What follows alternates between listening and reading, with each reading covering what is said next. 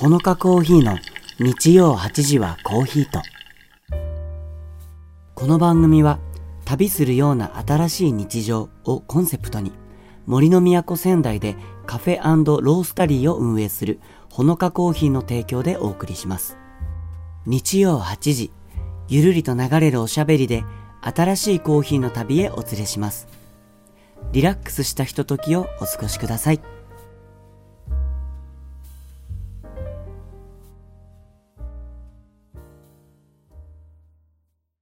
えー今週も日曜日夜8時が回りまして、えー新しい回の更新となります。シンガーソングライターの高橋直明と。えー、ほのかコーヒーの高橋修平です。よろしくお願いします。今週もよろしくお願いいたします、まあ、今月ね2月は結構その、うん。まあ満を持して踏み込んだ話、はい。えーで結構そのコーヒー屋さんとしての要素をもう深掘りしてきた月でしたね。そうでしたね。その最初の月が、まあ、コーヒー屋さん、まあ、カフェの,、うん。あの魅力的な三大要素はいはい。から始まり、そして2週目からこのほのかコーヒーさんに特化して、うん。コーヒーの魅力そして先週はスコーンの魅力についてはい。深掘りしてきたんですけど、はい。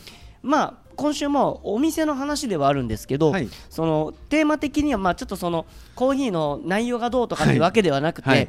お店のまあなんだろう経営というか、はいはい。お店としての話でこれね結構個人的には聞きたいんですけど あのそうですか。今今だから笑えはるい。苦労話、そうですね。だから多分当初は苦労話ですから、うわーっていうヘビーな話だったものも含めて、そうですよね。今だ今になって下手からもう経てきたから、はい。笑えるなっていう話をはいちょっと聞きたいっていうところで、はい。2つ大大枠としてねそうですねテーマがあるんですけどそうですね。これいっぱいありますけどね。二つどころの話ではないんですが。ね中でのでも結構僕これ初めてはい1個目のテーマ、はい。初めて知ったんですよ。はい。えー、丸一、はいえ柳生店のオープンからの閉店っていう、そうですね。柳生っていうのは宮城県、まあ、その仙台市、ね。まあ、この富沢今ねコーヒーハウスで収録いつもしてますけれども、同じ太白区内にあるいわゆる南仙台と言われるそうですね。地域の中にある土地の名前ですね、はいはい。柳生っていう場所があるんですけど、うんうん。そこにほのかさんあったんですか？そうですね。えーっと2012年とかそのくらいだと思うので、まあ本当に12年前そっか、はいぐらいになるえー。話ですけどね。あったんだ。えでもそのオープンからの閉店っていうのはどうい。うこの流れなんですか、そうですね、えーっともともと私はこの富沢店本店の方に勤務してまして、うんうんうんうん。もう30代になる直前ぐらいでしたかね、はいはいはい。28区ぐらいの時に、えとまあ、もう1店舗、うん。ちょっとやってみたいということで、えーオープンさせていただいたんですけども、うん。まあ、その時もずっといろんなところの物件を探してはいる中で、うん。こうちょっと癒しの空間というか、安らげる場所がいいなとカフェなので、って思っていたんですね。うん。で、えー探していく中で、うん。えっとまあ、ネットか何かかな、はいはい、えーネットの物件情報ではなかったんですけど、うん。えー見かけたんですよ。あ素敵なこうお庭がついている、へええーまあ、多分行っても大丈夫かな。北原ハーブガーデンさんっていう、はいはいえー、と南仙台その柳生にある、うんうんうん。えー、とな敷地700坪ぐらいのあーすごく大大きい素敵な、はいあのー個人の方が、えーお庭を作られてやられていいるはいはい。ところなんですけど、そこにまあ小さな小屋。なるほど。はい。あの戸建ての小屋が三角屋根の小屋がありまして、はいはい。吹き抜けになってて、すごく素敵な、感じだったんですよね。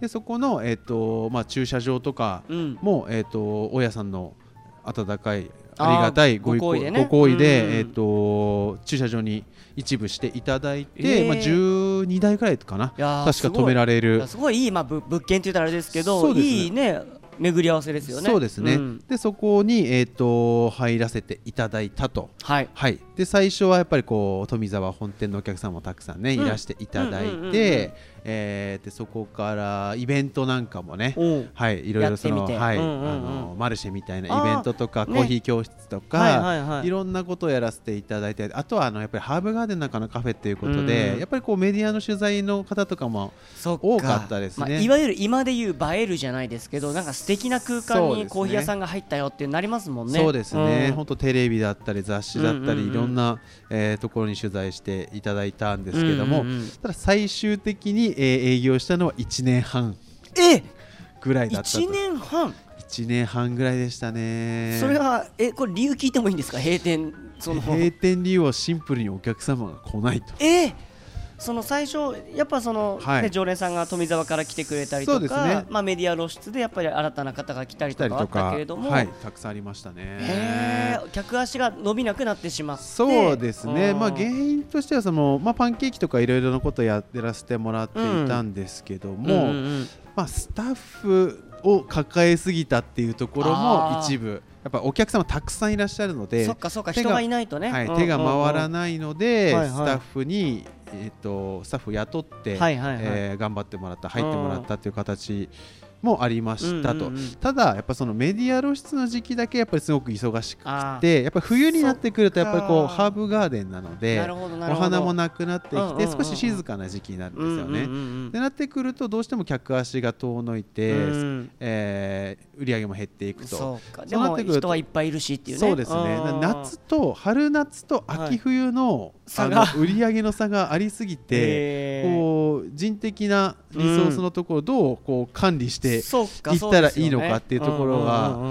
やっぱり私も若くて経験も浅かったので非常に難しかったですね。で1年を超えて、うん。えーそうですね。次の年を迎えてやっぱ春夏は良かったんだと、うん良かったですね。はいはい。でまたいろんなイベントとかもやっていたんですけどやっぱり秋冬になってくるとどうしてもなってくると確か最後は半年間ぐらい休業してたんじゃないかな、えー。実質だから2年ぐらい。そうなんだ、はい。うん、まだ実質と1年半ですね。あトータルで2そうか本当は2年ぐらい年だけど、はい。実際営業してたのは1年半ぐらいはい、ぐらいだったと記憶してますね、えーななのでこう利益の考え方とかうんね、はい、っていうとこ経営の難しさっていうところろはやっぱりすごく感じましたしうん今みたいにこう SNS っていうものが本当にインスタグラムがちょっと始まったぐらい情報がねまだね、ですね。うん今みたいにこうはや流行る全然前の開はいはい発初期みたいな、うんうん誰も知らないアプリみたいな感じだったので、はいはいまあ、こうどう広めていったらいいかうんフェイスブックとかうんぐらいしかないようなクシーですね。ミクシーミクシーもギリギリあっぐらいですかね。ギリギリありましたかね。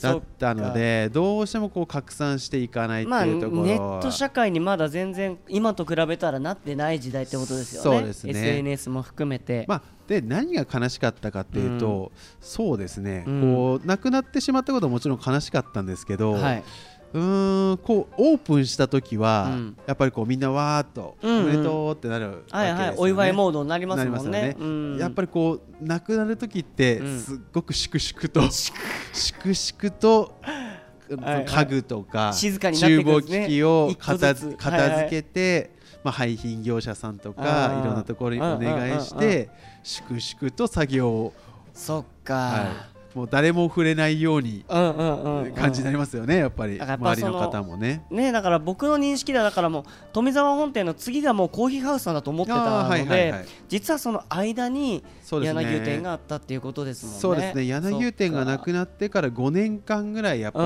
この空白の時間がありましたそっね。か。でそこからまたこうつながっていく話なんですけうんうんうんうんどそのおも苦労話ですね。はいはいはいはいはい。はいでそこからその空白の5年間何をしてたのかっていう話になると思うんですはいけどあのーイベントですね。あ。イベント催事によく出ておりました。そうだ今回2つ目のテーマとしてね、はい。催事イベントごとに出店した時のはい。あのーまあ苦労話。そうですうんうんね、うん。まあ、30代に突入してこれから頑張っていかなきゃいけないってなった時にうん。こう、ね、これから頑張ろうとお店がなくなってしまってじゃあどうやって頑張っていこうか、んんん。なった時にやっぱりこう周りの人に助けていただいて、うん。あのここのイベント出れるよとあか出ないとか。出向く形でね。そうですね、はいはい。であのー幸いスコーンとか、うん焼き菓子とかはあったので、そういったもので出向いて外で売り上げを作ってくれるってことはまだできるなと思ったので、うん。まあ、ララガーデンさんとか、はいはいはい。はい。パルコさんとうん。か、商業施設の方にそうですね、まあ駅とか。そうですね。そっかそこでも結構僕周平さんと会ったりとかしましたね、確かに。そうね。そうだそうだ。ちょこちょこ、はい、うん出店させていただいて、まあ、傍らお店でも立って、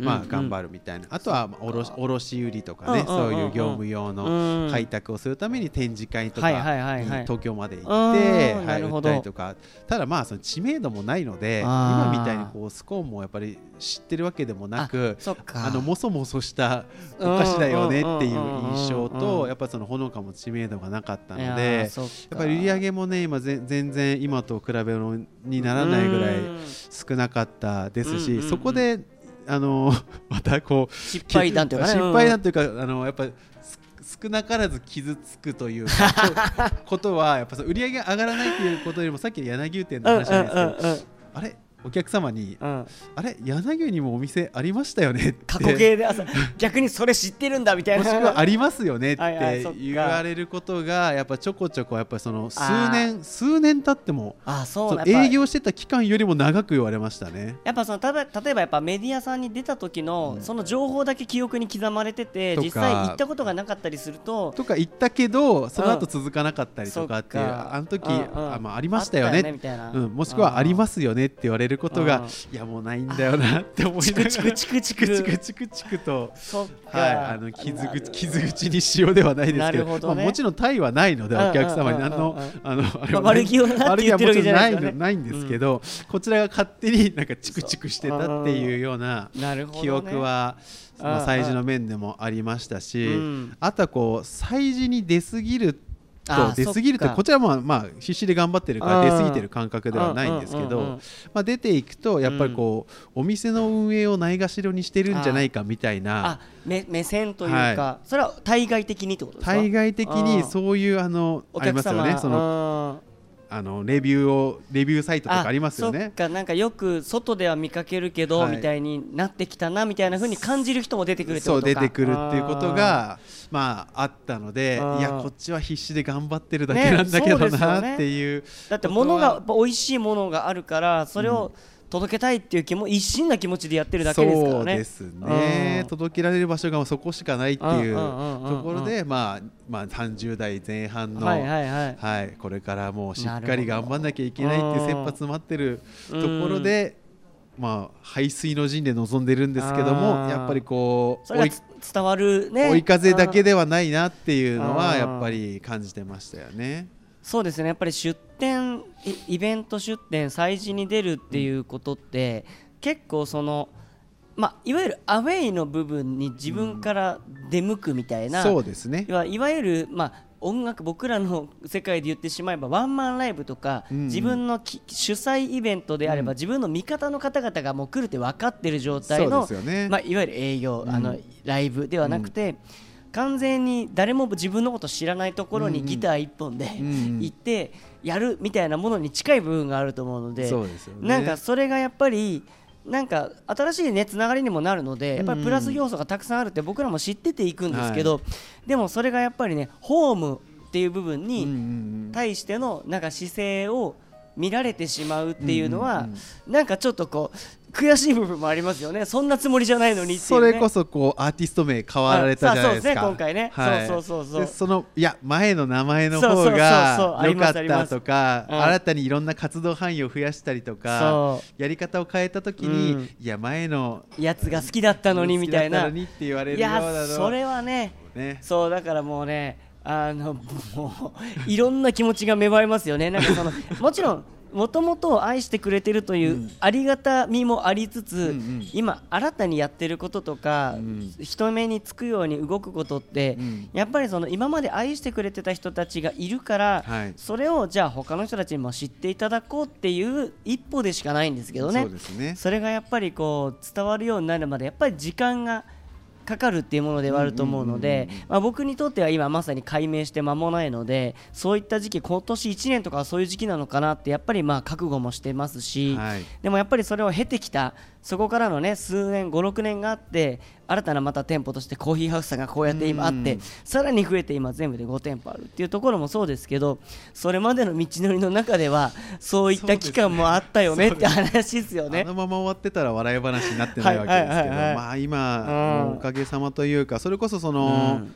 向かい風が吹いた時に、うん。えーまあ、お客様とかついてきてくれたスタッフのみんながやっぱ支えてきてうんくれたから、ここまで来れてるっていうのは本当に真実だとは思うので本当になんかこう感謝っていう一言に尽きるなと思いますね。そうですね、まあ、もう何はともあれここまでの道のりで、まあ、この先もねもちろん続いていくわけですけれども、ここまでを振り返った時に振り返ることができるようになったっていうこと自体もそうですし、うん。そこにはこういろんなことがあったなっていうこと、はい。多分これを聞いてくださってる皆さんもご自身の人生の中でね、はい。なんか今になって笑えることっていうのを多分ね振り返ればいろいろあると思いますのでね。まあそれをねあのこれを聞きながら、あはい。あ自分もこんなことあったなっていうね振り返るなんかこう BGM としてもね、はい。使っていただけたら嬉しいなと思いますや今月はね本当にたくさんまた、えーふと一つ踏み込んだ話として三大要素、そしてコーヒーの魅力スコーンの魅力お店のこともお話しして、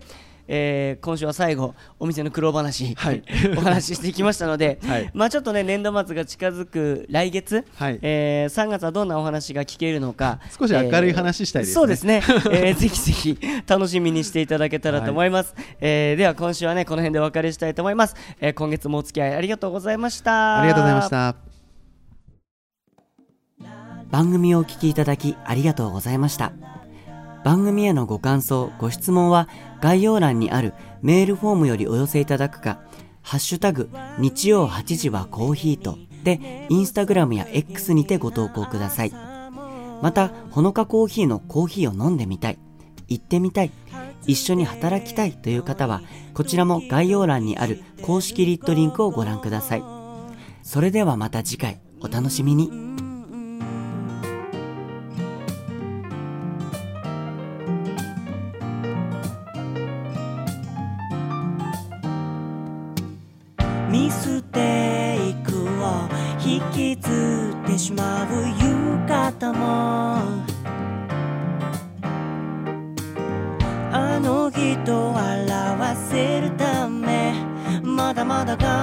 りたいよ。